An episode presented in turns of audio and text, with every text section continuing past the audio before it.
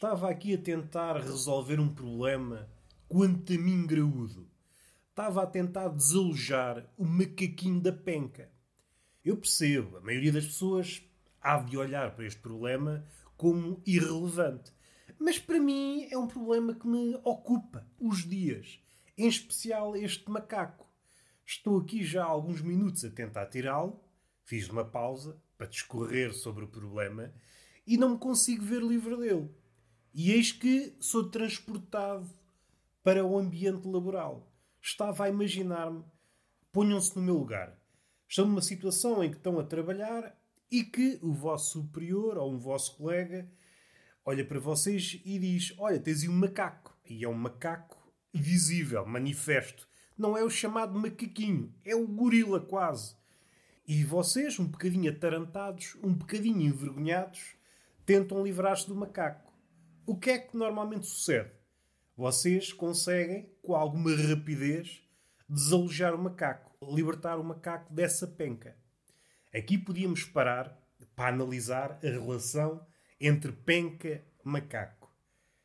Há uma fauna de pencas e provavelmente uma fauna de macacos. Do ponto de vista do macaco, em princípio, uma maior penca é desejável. O sonho do macaco é habitar o nariz do tipo Júlio Isidro. Até aqui, isto mais ou menos já foi falado várias vezes fora deste podcast. É um. Até aqui tudo bem. A questão é: o que é que levou o macaco a sair do nariz? Ele estava lá dentro. Estava a conviver, possivelmente, com outros macacos. O que é que fez com que ele saísse? Ou estivesse em vias de sair? Ele está descontente com a nossa penca?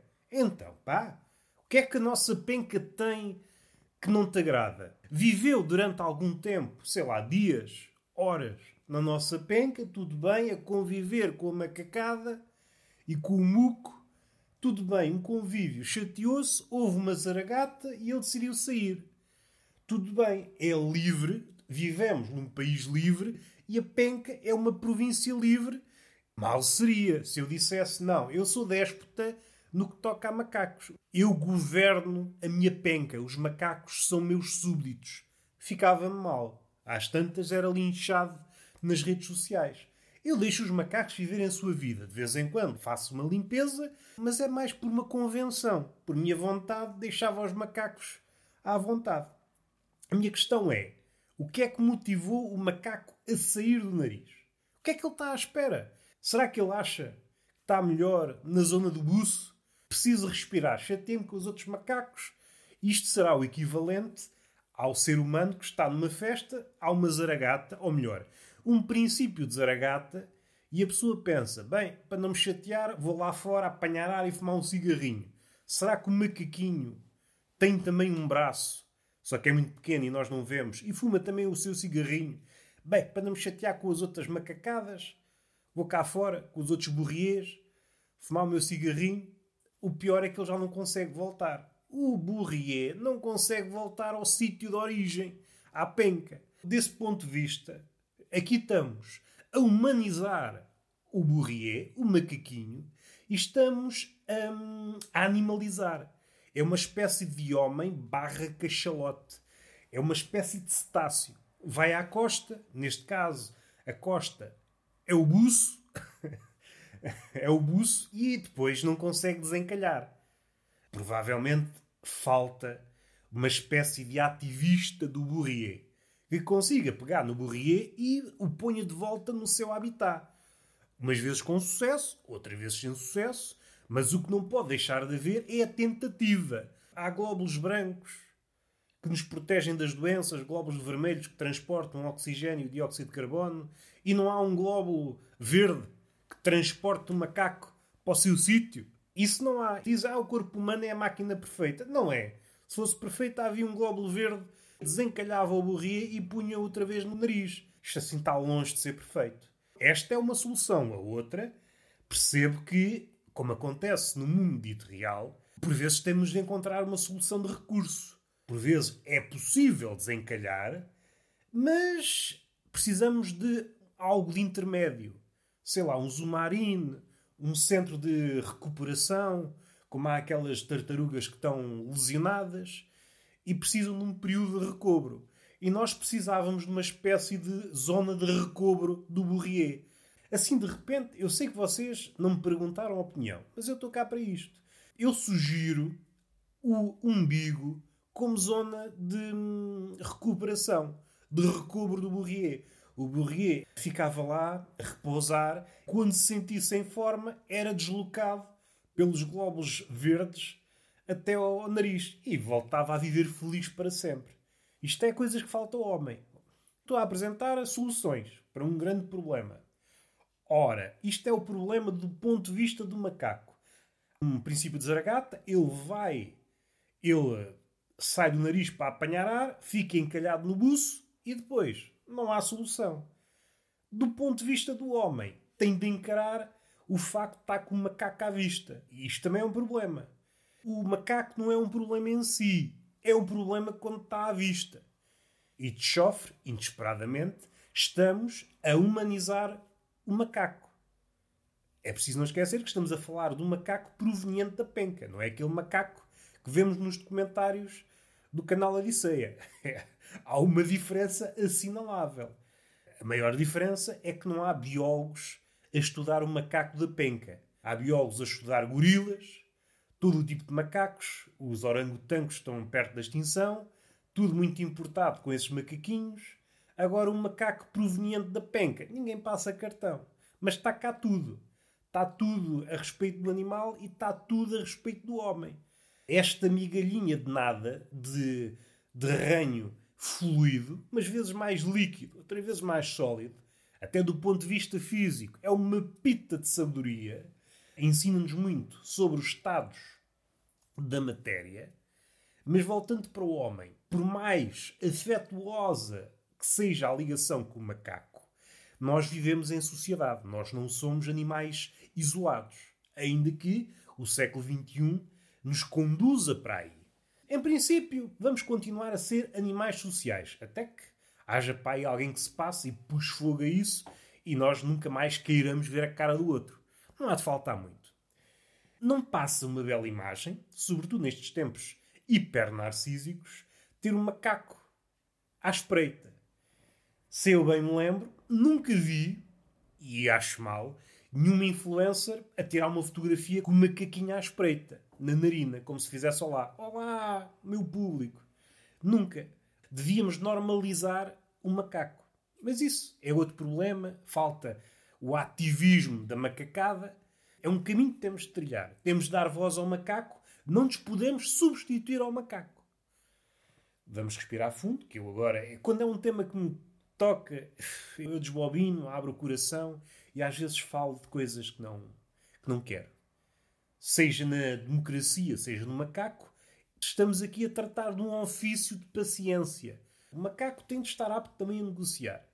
Mas o que eu queria dizer é temos de lidar com a apreciação do outro. E a apreciação do outro normalmente não é positiva. Olham para nós, veem um macaquinho, das duas uma. Ou olham com cara de nojo, ou fazem questão de apontar a vergonha. Então, meu bandido, não vês que tens um macaco no nariz? Tu és merdas. Nós, até então, possuidores de uma reputação imaculada, caímos na desgraça. Tudo por causa do macaco. Do ponto de vista cínico, podemos pensar que o macaco é um espião pago para nos macular.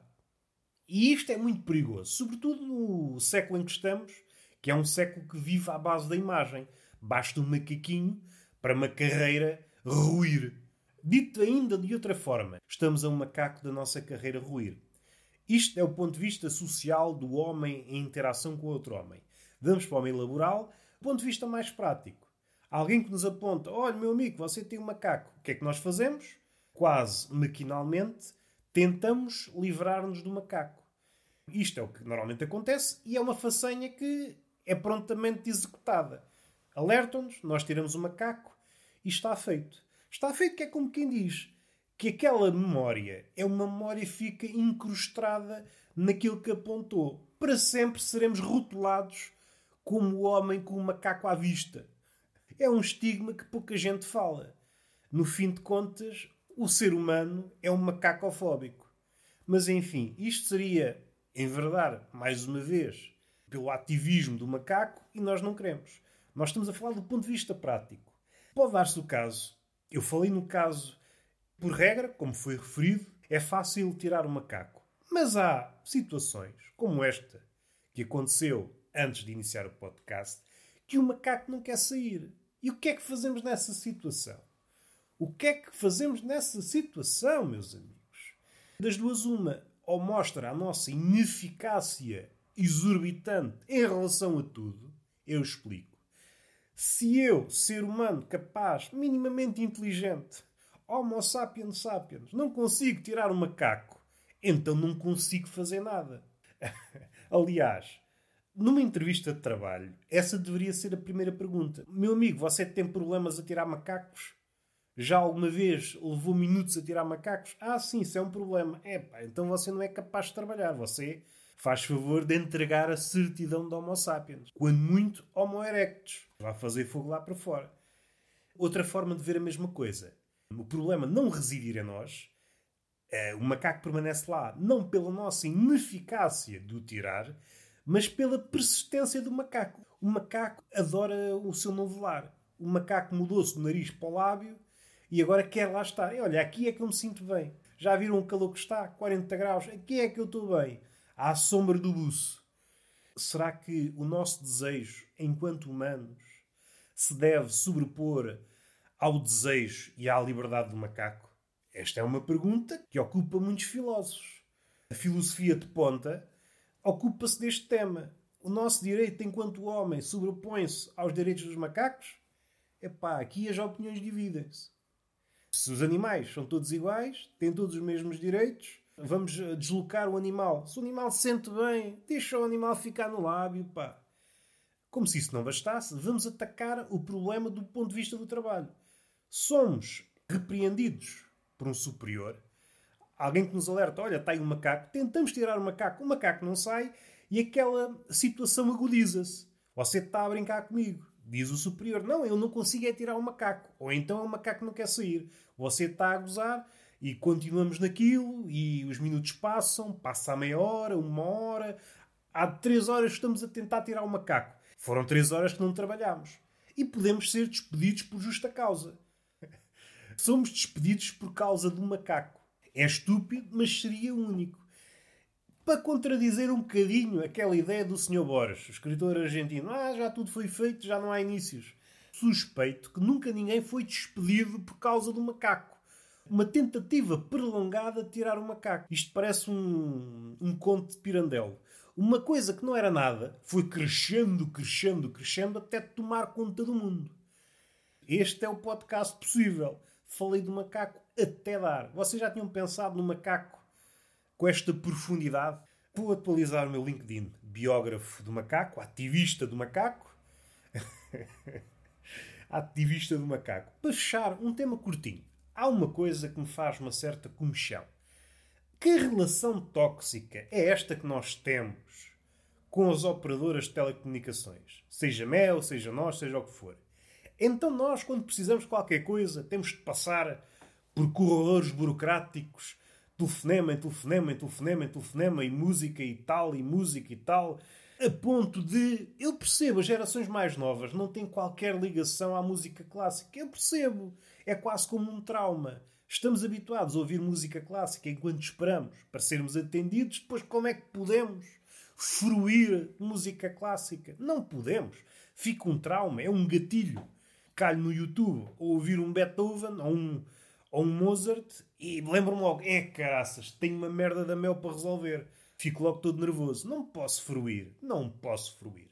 Mas voltemos a esta relação. Nós, quando queremos uma coisa, é uma coisa para a qual nós pagamos. É um trabalho do caraças. Até chegar realmente à pessoa com a qual devemos falar, temos de passar por tantas, tantas pessoas. Faz-me lembrar aqueles namoros da escola básica. Éramos putinhos e tínhamos vergonha. Ah, diz aquela para depois a outra dizer à outra, não sei o quê. Uma espécie de máfia de putinhos. O segredo fazia carambolas até chegar à pessoa. E depois fazia o caminho inverso. Era impossível, porque a vergonha não deixava falar diretamente com a pessoa. E a mesma coisa acontece com o meu e com a nós. É preciso passar por bué de pessoas. E para meio, música. Para dar clima. Isto é no sentido pessoa operadora. Quando é ao contrário, a coisa não sucede. A Mel quer qualquer coisa, quer falar logo diretamente connosco. E isto é quê? É típico de uma relação tóxica. Não nos vemos como iguais. Tem de esperar e, e tu não esperas. É chamadas, é mensagens, é e-mails, é caraças. Calma, caraça. É pá, mas que relação tóxica é esta, pá? Tenho um sonho. É ser rico a ponto de poder comprar um call center e assim a Mel passaria por aquilo que eu passo quando tento falar com ela. Esta é a vingança. É uma vingança servida com música clássica de fundo. Nós temos de esperar, esperar, esperar, falar com 30 pessoas. Às vezes, quando chega a pessoa final, ficamos na mesma. Ou pior ainda, tínhamos uma dúvida e quando chegamos lá, ficamos com 3 e com menos 3 horas de vida. Quando é ao contrário, tem de ser logo, senão fica a moada. Como não tem possibilidade monetária para abrir um call center só para atender essas chamadas, dizer, oh, esperem um bocado, eu agora vou pôr aqui uma música e meter a música do Emanuel em loop, aquela música do Pimba, e nós, Pimba, assim, 30 minutos, ah, espera um bocadinho, ah, tenho de trabalhar, não, esperem um bocadinho, 30 minutos de Pimba, só para você. E depois falar, ah, é só para dizer que não quero. Ah, então, mas você fez-me esperar, oh, é só para ver, é assim, é assim que vocês tratam, e eu agora uso o mesmo procedimento. Ah, agora não sabe bem, pô, não. E é assim que eu gasto o meu miolo. Outra coisa na mesma onda é os inquéritos quando compramos certas merdas. Eu acho que isso está a chegar a um ponto que é o ponto que eu digo foda-se caralho. Por exemplo, na FNAC. Há aqui dois níveis. O mesmo acontece com a Mel. Quando nós compramos uma coisa, tudo bem. Ah, assim, tudo bem, entre aspas. Às vezes olham-nos com desdém. O que é que realmente é necessário neste neste labirinto de compras e vendas, é a apreciação que nós temos do ato da compra. Não importa se nós levamos chibatadas, se nós somos olhados com desdém, se somos maltratados, 30 por uma linha. O que importa é que, chegada a hora do inquérito, o que interessa é que a nota máxima pingue lá. Isso chega ao extremo, como aconteceu com o meu pai há, há uns meses, com uma carrinha quase que impingir a nota máxima ainda antes do serviço estar completo. Porque é o necessário. O serviço ser bem efetuado não conta nada. O que interessa é a percepção da pessoa plasmada em nota. O que interessa é o que fica lá no relatório. E isto está a atingir proporções absurdas. Ninguém se preocupa quando está a fazer realmente uma tarefa. É mais a nota que a pessoa depois dá a essa tarefa e depois há outra questão. Então eu às vezes levo segundos na compra de uma coisa e depois levo mais tempo a fazer um inquérito. Então, mas está tudo parvo. Então, se eu faço uma compra, é tudo no sentido de agilizar, seja com cartão, seja dinheiro certo, seja. Às vezes nem olham para a cara de uma pessoa, que é uma coisa, não sei se vocês sabem, é a coisa mais aborrecida todos os tempos. Fazer um inquérito é mesmo o que eu me apetece. Desconfio que nunca houve na história da humanidade uma pessoa que acordasse de manhã e pensasse: epá, hoje está um belo dia para preencher inquéritos. Nunca houve. Epá, metam os inquéritos no rabo. Não seria mais fácil estar mesmo num ato de venda? Eu vou todo contente comprar um livro. A pessoa que me cobra o livro estar ali mesmo. Não olha para a gente, não olha nada, não caralho, um foda-se. Eu não ligo nada a essas merdas. Porque a simpatia é tudo uma farsa. A simpatia maquinal de loja, isso é, eu sei que é tudo uma farsa. Se vocês repararem, há pessoas que falam num tom quando estão a falar com clientes e noutro tom completamente diferente quando estão a falar com uma pessoa fora da loja. É como se encarnassem um papel. E isso a mim não me diz nada. Eu sei que há pessoas que vão às lojas colher bom dia. Ah, entrei naquela loja, não vi nada, mas recebi um bom dia. E depois fui de loja em loja. Mas eu não estou carente de, de, bom dia ou de boa tarde ou, ou o que for. Quer comprar uma coisa, está aqui, tento não responder mal, tento ser o mais célere, não empatar a vida de ninguém e vá à minha vida. E eu espero do outro lado a mesma coisa. A nossa relação acaba ali. A minha relação com a coisa é exatamente isso. É a relação com a coisa. A minha relação com a coisa começa e acaba na coisa.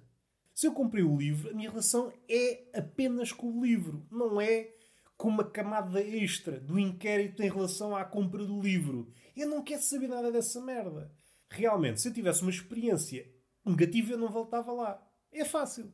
É fácil. Estas merdas dos inquéritos e depois inquéritos sobre inquéritos faz-me lembrar uma empresa onde trabalhei. Inquéritos sobre tudo e mais alguma coisa. E às tantas, o, o chefe chegava ao fim do dia, percebia que os inquéritos nada tinham que ver com a verdade, amarrotava e punha no balde de lixo e no outro dia começava de novo. É um sistema que está oleado assim. Temos de cumprir o sistema, ninguém pode pôr um travão no sistema, mas não tem nada a ver com a realidade. Vivemos estes dois mundos. O um mundo cada vez mais veloz, não podemos empatar porque o mundo das vendas, do consumismo, é no sentido, no sentido de cada vez mais rápido, pois há a camada da burocracia, da vigia. Já desabafei. Nisto cá dentro, beijinho na boca, palmada pedagógica numa das nádegas e até à próxima.